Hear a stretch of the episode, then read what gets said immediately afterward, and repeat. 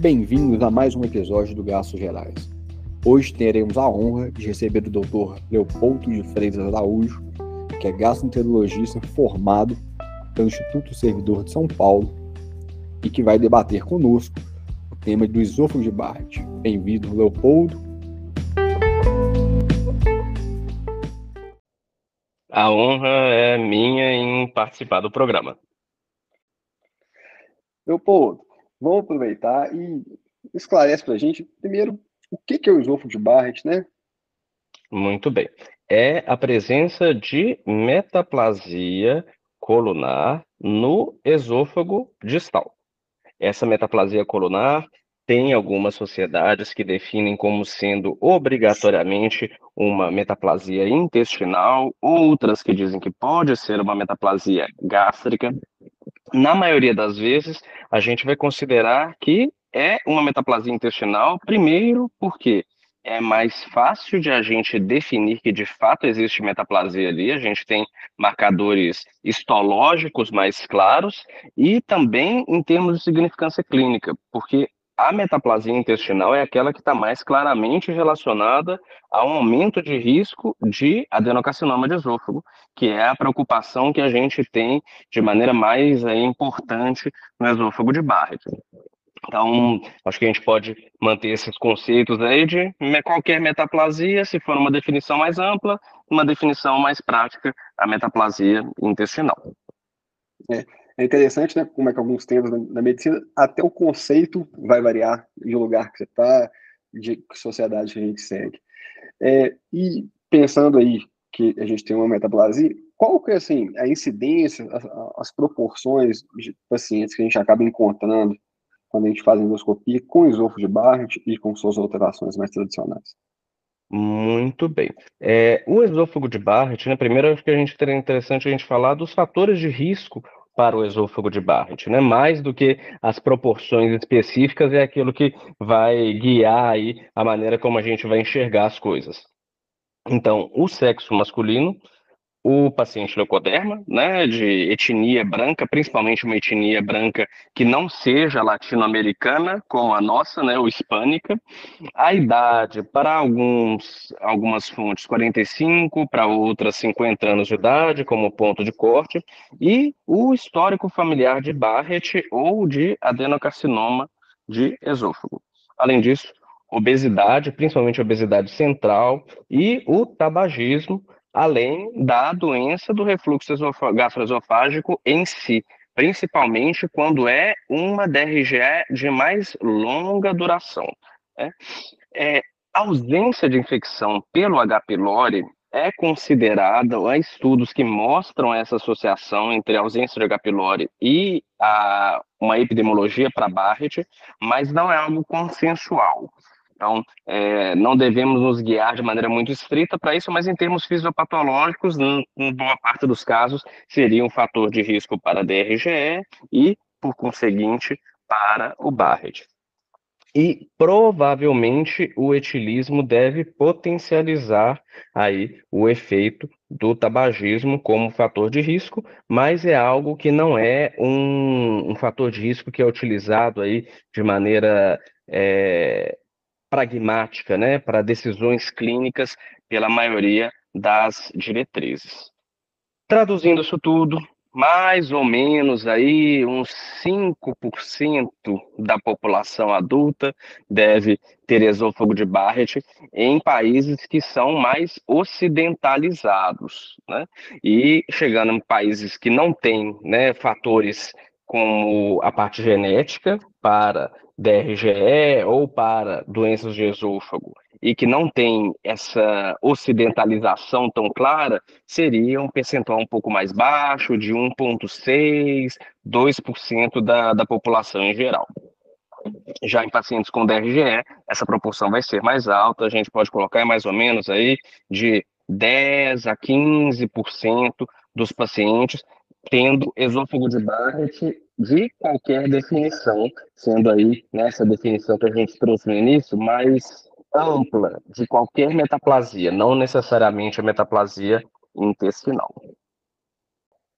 E Leopoldo, é, quando que eu vou suspeitar, quando que eu vou acabar pedindo uma avaliação para esse paciente que eu tenho alguma suspeita de diagnóstico? Tem algum, uma, uma dica clínica, algum sintoma que a gente pode pensar? Você uhum. já começou a falar do próprio do refluxo, né? É, a, a história clássica, né, que a gente vai aprender, até mesmo na graduação para Barrett, é aquele paciente que tinha refluxo durante muitos anos e, de repente, os sintomas melhoram sem uma causa muito aparente. Isso dentro de uma ideia da fisiopatologia e da, do Barrett, que seria uma metaplasia que leva um epitélio melhor adaptado para lidar com o conteúdo ácido do estômago e com as demais substâncias potencialmente lesivas aí ao esôfago distal. Então, a DRG de longa data que melhora seria o quadro clássico. Mas o quadro habitual é de uma DRGE de longa data, que independentemente dos sintomas melhorarem ou não, está relacionado aos fatores de risco que a gente citou anteriormente. Né? Na maioria das, das situações, a gente vai seguir a recomendação do, da CG, né, do Colégio Americano de Gastroenterologia, de DRGE de longa data, aí 5, 10 anos de DRGE e a presença de pelo menos três fatores de risco: sexo masculino, uma idade mais avançada, tabagismo, obesidade, é, pele branca. Ok. É, e como que eu faço esse diagnóstico? Né? Você já falou qual que é o conceito, acho que vai nos, nos ajudar, mas classicamente qual que a gente fala que seria o diagnóstico ele envolve a alteração macroscópica, a endoscopia, então a presença ali de uma lingueta de coloração rósea, salmão, que se estende por pelo menos um centímetro além da junção esôfago-gástrica, definida como a transição entre a área com as pregas gástricas para uma área tubular sem pregas, que já seria o esôfago. É importante a gente deixar isso claro, porque muitas vezes, quando existe uma hérnia gástrica hiatal ou existe uma irregularidade ali da linha Z, da transição dos epitélios, é difícil a gente né, se guiar se a gente não tiver essa noção de que as pregas gástricas estão definindo aí essa transição né, do esôfago para o estômago e não necessariamente né, do epitélio colunar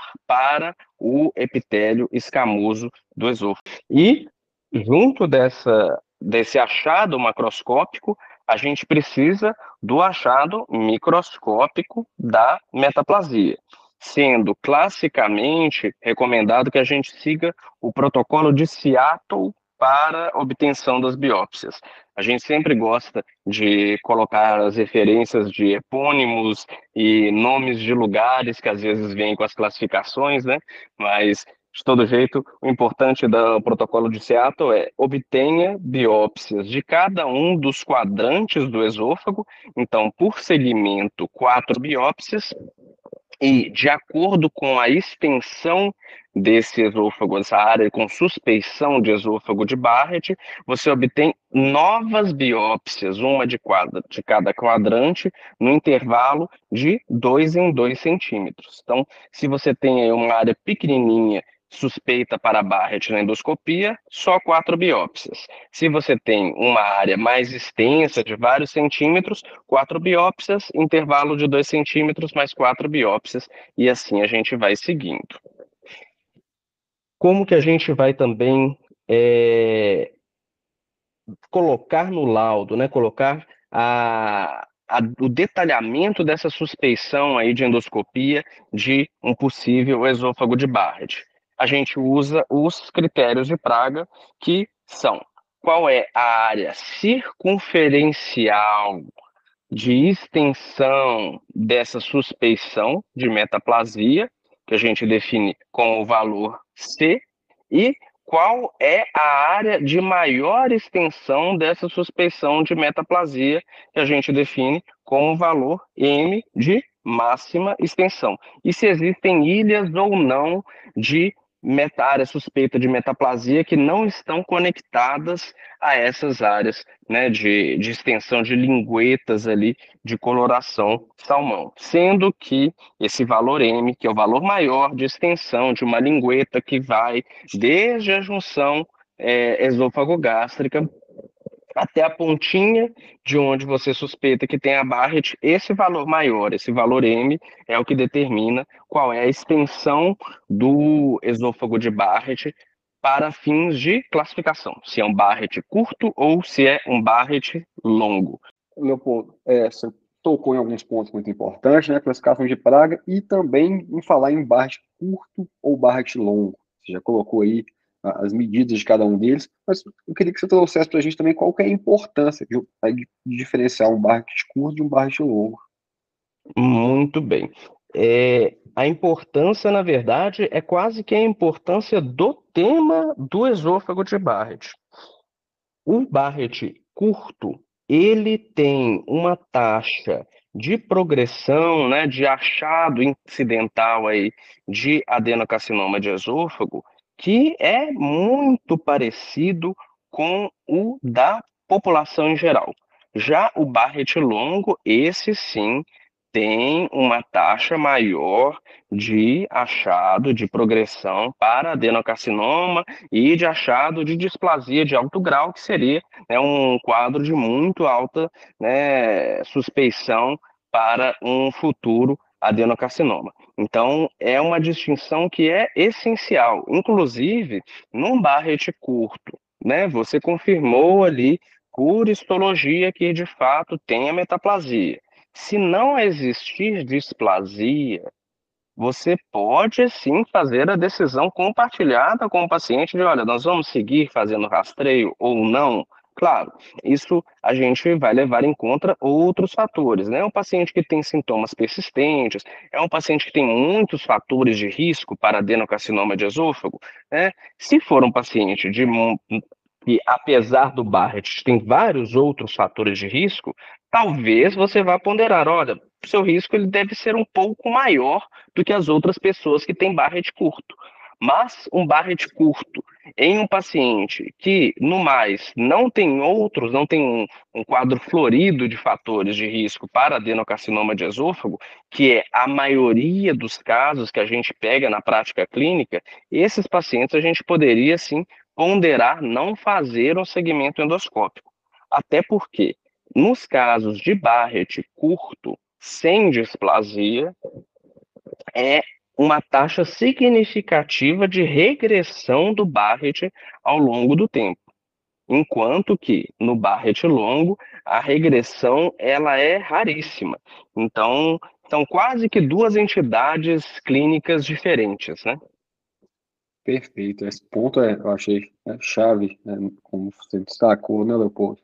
E aí, aproveitando que você começou a entrar no, na, no rastreio, quando a gente tem um paciente com barrete longo, como que a gente vai fazer o rastreio? Claro que isso vai depender de displasia ou não, uhum. e o grau de displasia quando presente. Queria que você trouxesse para a gente que, que, as recomendações também variam um pouco, né, sociedade por sociedade, mas como? Muito bem. É, o que, que a gente vai levar em conta é se existe no início a presença ou não de esofagite, né? É, se houver esofagite, a gente vai tratar com o IBP, habitualmente numa dose plena, não necessariamente uma dose dobrada, e no intervalo aí de pelo menos oito semanas, repetir a endoscopia. Né? Tem alguns grupos que, nesse primeiro momento, se a gente acha uma suspeição endoscópica de Barrett e tem esofagite, existem certos endoscopistas que nem sequer vão fazer as biópsias naquele momento, só vão recomendar a repetição depois de um tempo, porque haveria uma chance maior de algum achado ocasional de displasia ser revertido, e principalmente o achado indeterminado para a displasia ser revertido. Então, a depender da presença ou não de esofagite, a gente vai ter esse intervalo inicial aí mais curtinho, né? E de acordo com os extratos, né? De Barrett curto, longo, com e sem displasia. A gente pode trazer aí uma linha geral de que nos casos de Barrett sem displasia curto, a gente pode falar no intervalo de cinco anos entre as endoscopias, de acordo com a maioria dos consensos. No caso de displasia de baixo grau, num Barrett curto, a gente teria um intervalo aí de seis meses a um ano, enquanto que num Barrett longo a gente repetiria talvez em seis meses, mas já consideraria uma terapia para tratar essa displasia, uma terapia mais agressiva. E no caso de displasia de alto grau, se a gente não for erradicar ou não puder erradicar, por algum motivo, essas áreas de displasia de alto grau, a gente repetiria de três em três meses, na maioria dos casos de Barrett longo, talvez consideraria um intervalo um pouco maior de seis meses no, no Barrett curto, mas é algo que, na prática, na verdade, né, eu estou falando isso de acordo com o que eu consigo resumir aí das diretrizes, mas seria um paciente que já estaria avaliando em conjunto com outros colegas, já estaria avaliando em conjunto com a cirurgia do aparelho digestivo, com algum colega de referência de um serviço de endoscopia, para a gente ver se a gente consegue alguma terapia mais específica ou mesmo pensar numa intervenção cirúrgica e se o paciente for um bom candidato. É, e aí, você já começou a entrar um pouco na parte relevante, né, de as condutas, além da, do, uhum. do acompanhamento. É, pensando nesse paciente que tem o Barrett, que, que assim, você fala em relação ao IDP e Barrett? Muito bem. É, IBP e Barrett, na, na minha prática e no que eu vejo de recomendação de outros colegas, eles são sinônimos.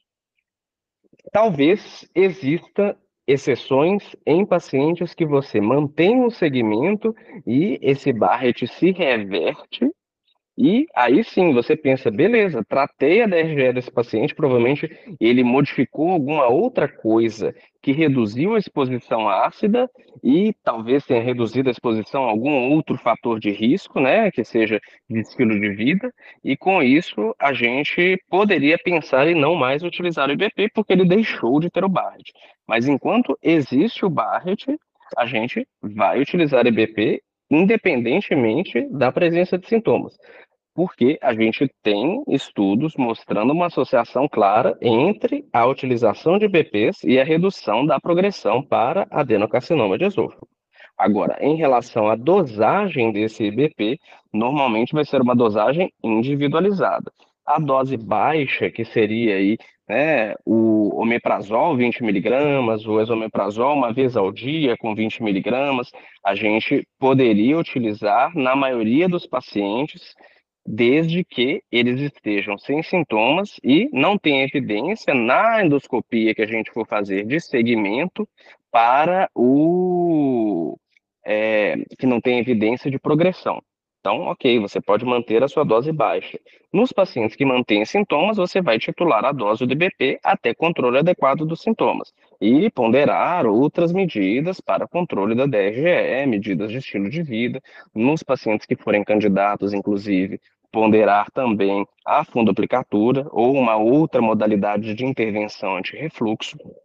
Mas a gente não tem medo de utilizar o IBP com uma dose mais alta, até mesmo dose dobrada, que é utilizada em alguns estudos, se o paciente tiver uma DRGE com sintomas persistentes ou um Barrett que está em progressão e você né, tem aí evidências que nos deixam tranquilos de que sim, a gente está reduzindo o risco de um desfecho importante. Mas, claro, por mais que a gente esteja reduzindo o risco de desfecho importante, ainda assim, como a gente conversou, no caso de Barrett curto, esse risco ele é baixo.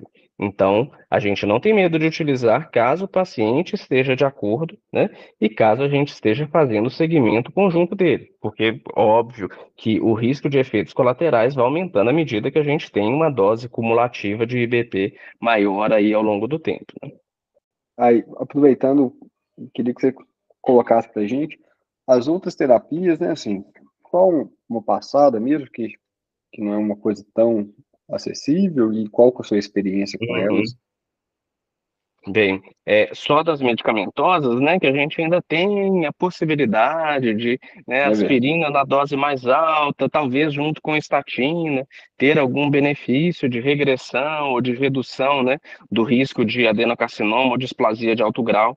Então, é algo que provavelmente a gente não deve ter novos estudos, pelo menos eu não conheço nada que esteja para sair, porque a gente teve um estudo né, sem significância estatística, com uma redução numérica pequena, né, que era com uma aspirina de uma dose que era maior do que a da profilaxia é, cardiovascular que a gente habitualmente utiliza, e em conjunto com o IBP em dose dobrada. Então, talvez no paciente que já tem alguma outra indicação limítrofe para usar, a gente vai considerar, né, assim, o, o Barrett como mais um empurrãozinho para o paciente utilizar aspirina, né, a estatina também, mas não é nada que a gente tem muita fé de que vai fazer uma diferença expressiva. Bem, fora do contexto da, do tratamento medicamentoso. A cirurgia antirrefluxo para Barrett, ela seria, na verdade, a indicação de uma cirurgia anti-refluxo ou de uma outra forma de terapia anti-refluxo. Então, não vai mudar tanto no sentido de a gente pesar mais a mão para fazer ou não a cirurgia. Né? Então, não existe uma evidência de superioridade em relação à terapia medicamentosa, os riscos da terapia medicamentosa, por mais que existam né, as possíveis associações dos IBPs utilizados em doses altas a longo prazo, são impactos pequenos, então, a gente não vai não vai sair da discussão que a gente normalmente já tem com paciente de DRGE persistente ou refratária para uso de terapia anti-refluxo. Sobre a ablação por radiofrequência, é o tratamento de escolha para Barrett com displasia de alto grau e mesmo para o adenocarcinoma ali precoce, né, de extensão até submucosa sem invasão profunda, se você conseguir garantir que você tirou ali as lesões macroscópicas suspeitas da melhor maneira possível, mas é um tratamento ainda pouco acessível, mesmo em centros né, de referência em locais de maior porte, como Belo Horizonte, como São Paulo. Então, é, seria o ideal para os pacientes com displasia, mas com displasia de alto grau, mas a gente raramente vai ter ela aí plenamente disponível. Para o paciente com Barrett longo e displasia de baixo grau, a gente também já consideraria ablação radiofrequência e talvez um paciente com Barrett curto com uma displasia de baixo grau que não se reverte mesmo com a otimização das medidas clínicas do tratamento medicamentoso. Mas esse paciente, né, do Barrett curto que não melhora a displasia com tratamento clínico é um paciente que eu, pelo menos, eu não, não conheço. Então, assim, é uma entidade que teoricamente é possível, mas né, na prática eu não sei se é algo que a gente deveria esquentar a cabeça. Ótimo. É, acho que você trouxe muita coisa muito rica para todos nós. É, queria ver se você tem mais alguma coisa para acrescentar, se queria deixar mais um, um recado final. É, surgiu um estudo recente mostrando uma possível é, maior associação aí do Barrett com adenocarcinoma de esôfago, principalmente para o Barrett longo, como a gente já conversou, que é realmente os pacientes que a gente deve preocupar. Então, talvez a gente venha olhar, né, com um pouco mais de atenção o Barrett longo, porque a gente, inicialmente, quando se descobriu o Barrett, se preocupava demais. Depois a gente entrou no momento, que é o momento que a gente está atualmente, que é de tentar retirar excessos de preocupação desnecessários. Pode ser que a gente vá pendular aí agora para preocupar um pouquinho mais de novo com o Barrett longo.